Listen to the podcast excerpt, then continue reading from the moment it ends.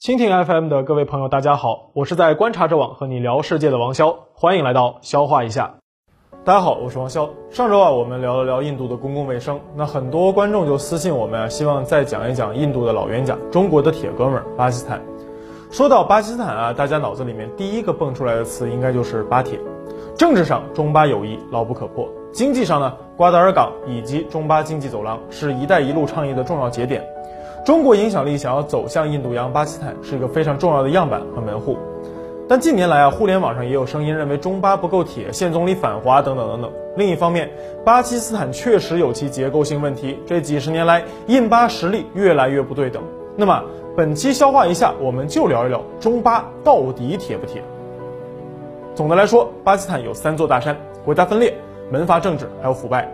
八月八日那期节目啊，我们说过黎巴嫩是个散装国家。其实啊，论起国家的散装程度，那巴基斯坦才是 high level。什么程度呢？连名字都是散装的。Pakistan 两个词组成，P 代表旁遮普，A 代表西北边境省，K 代表克什米尔。斯坦本来呢是波斯语里头某某之地的意思，被玩了谐音梗。S 呢在这里代表信德省，Tan 代表俾路支斯坦。五神合体呢就是巴基斯坦。巴基斯坦历史上从未统一过，长期呢是地理概念。十九世纪英国人一统四大陆以后，人为创造了印度帝国。那其中有些地方信仰伊斯兰教，与印度教徒矛盾巨大，产生了分离主义的思想。这儿呢就是巴基斯坦的前身。一九四七年，英国允许印度独立，蒙巴顿方案将印巴一分为二，巴基斯坦这才正式登上了历史舞台。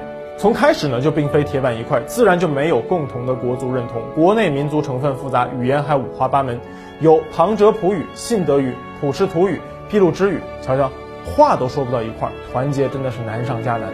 那从地理上看啊，巴基斯坦分为俾路支省、旁遮普省、信德省、普什图省，加上一部分的克什米尔。东边呢还有一个东巴基斯坦，天高皇帝远。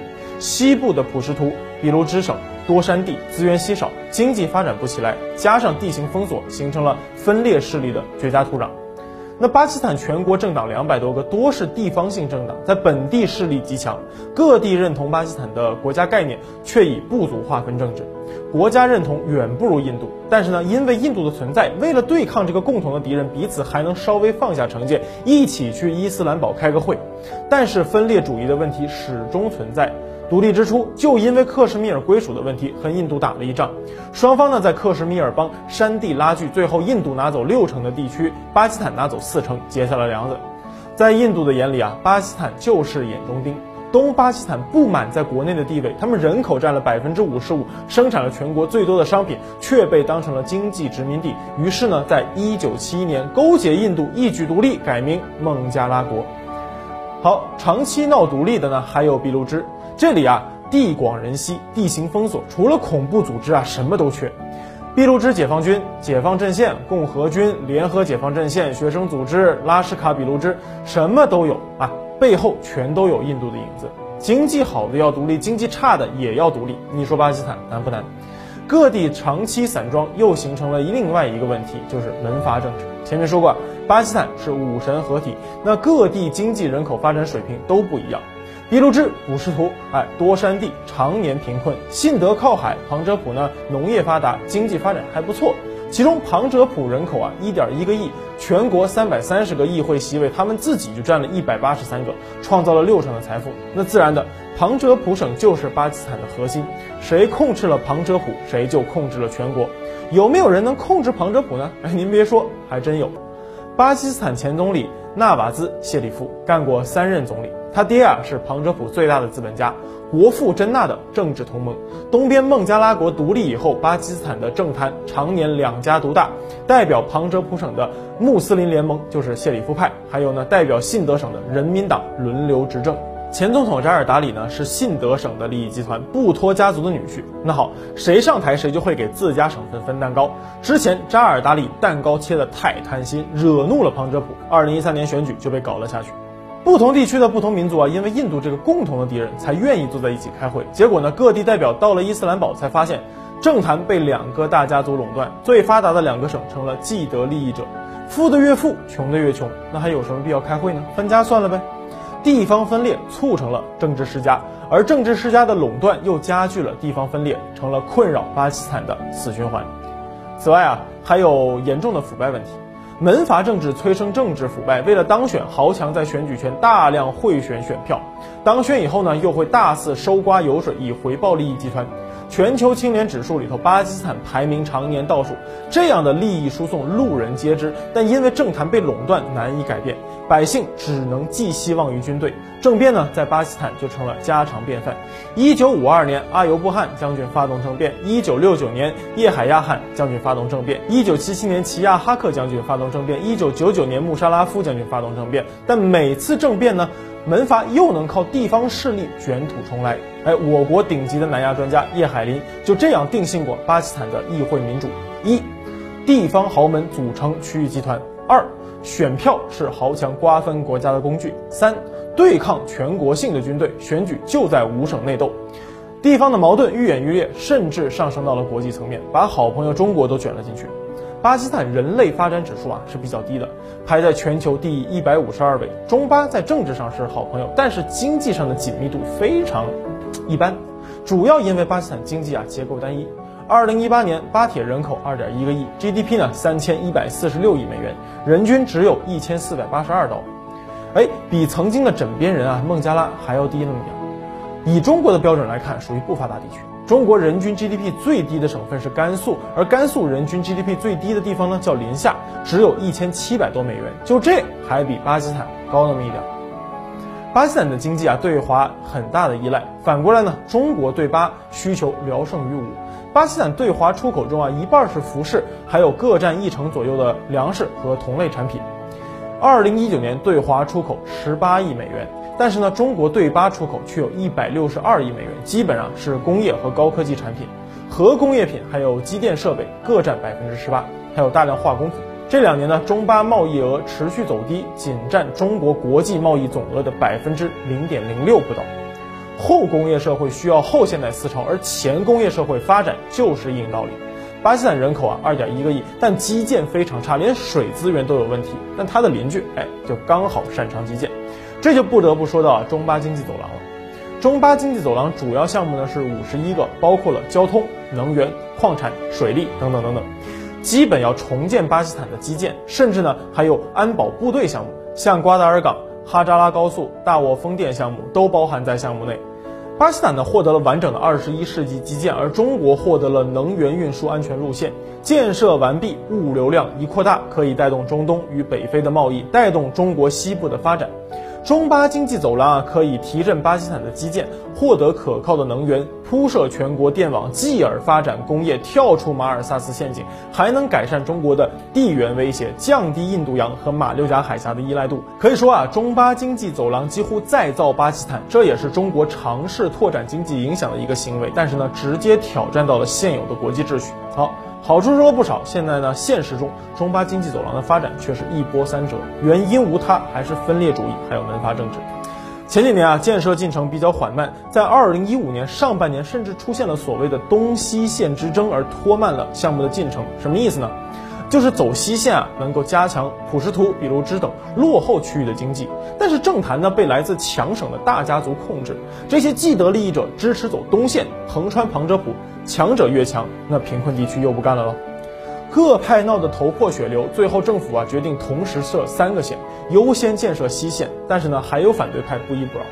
二零一八年十一月，比卢支解放军 BLA 就袭击了中国驻巴领馆，二零一九年袭击了瓜达尔市珍珠洲际酒店。这几年啊，不断有中国人在比卢支受到袭击，不少极端组织把中国看成了地区贫富分化的罪魁祸首。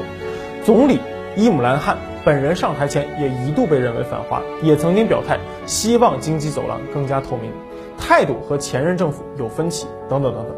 但是他后来澄清，分歧不是针对中国的，因为中巴经济走廊最大的受益者是旁遮普省，就是巴基斯坦里头开头那个 P，其他的省的利益被牺牲了。那分裂主义和门阀政治闹得沸沸扬扬，影响了国家发展，百姓忍无可忍，终于在二零一八年选了一个新面孔上台，这就是本期的天降小猛男，现任总理伊姆兰汗。哎，我们说他是小猛男啊，一方面他打破了巴基斯坦的政治僵局，但另外一方面啊，人家一八年才刚刚上台，是非功过还得以后慢慢说。他一九五二年生于普什图，英国人啊当初把板球带到了南亚次大陆，被殖民地的人民啊当做了现代化的标志。而伊姆兰汗原本啊就是一个板球运动员，当时呢巴基斯坦积贫积弱，国际上更是没有地位的，而体育成了赢回国家尊严的方式。他啊带领巴基斯坦获得了唯一的一次板球世界杯冠军，甚至啊还战胜了老宗主国英国，进了板球名人堂。那板球是巴基斯坦的国球，而伊姆兰汗让全世界都认识到了巴基斯坦。什么概念？就好比是国足赢了世界杯，你说他是巴基斯坦的英雄，那都不过分。但一九八五年的时候，母亲因为癌症去世，他在一九九一年以母亲的名义创立了一个癌症医院，为病人和穷人服务。做慈善的经历啊，让他对腐败深恶痛绝。于是呢，在一九九六年，他创立了正运党，主打的就是一个反腐败。正所谓时势造英雄，门阀政治催生腐败，而豪门分赃又加剧了地区割裂。历史上，巴基斯坦没有少过军事政变，但伊姆兰汗的出现给了大家新的希望。哎，这选民一看，巴基斯坦的正义运动党创始人是一个享誉全国的体育明星，好不好？好啊。出生在普什图，不是天龙人，好啊。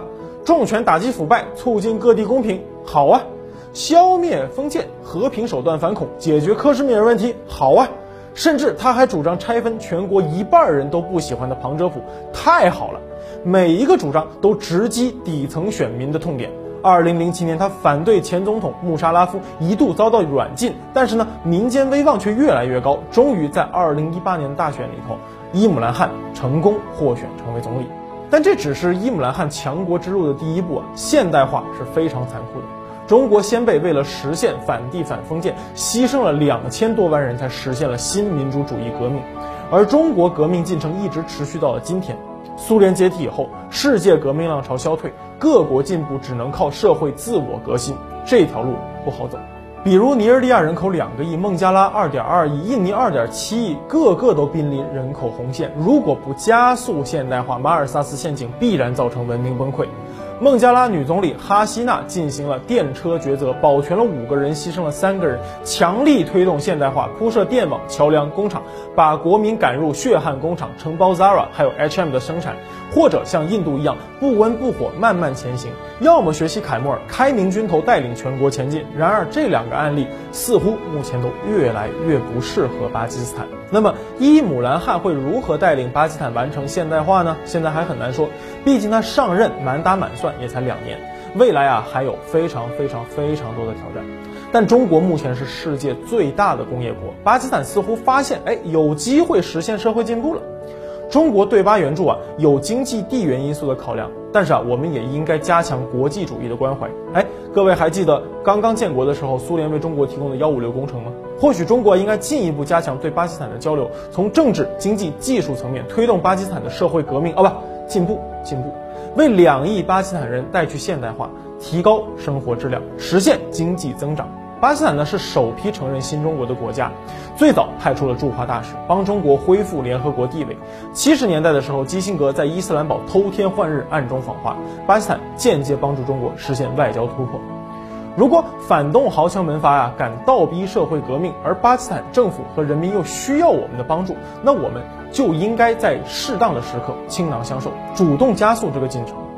毕竟啊，喊了这么多年的巴铁，好哥们家里恶奴欺主，是不是应该帮一把？这样的巴铁人民才能意识到中国人民才是他们的好 bro 啊！好了，本期节目呢，我们就先说到这里。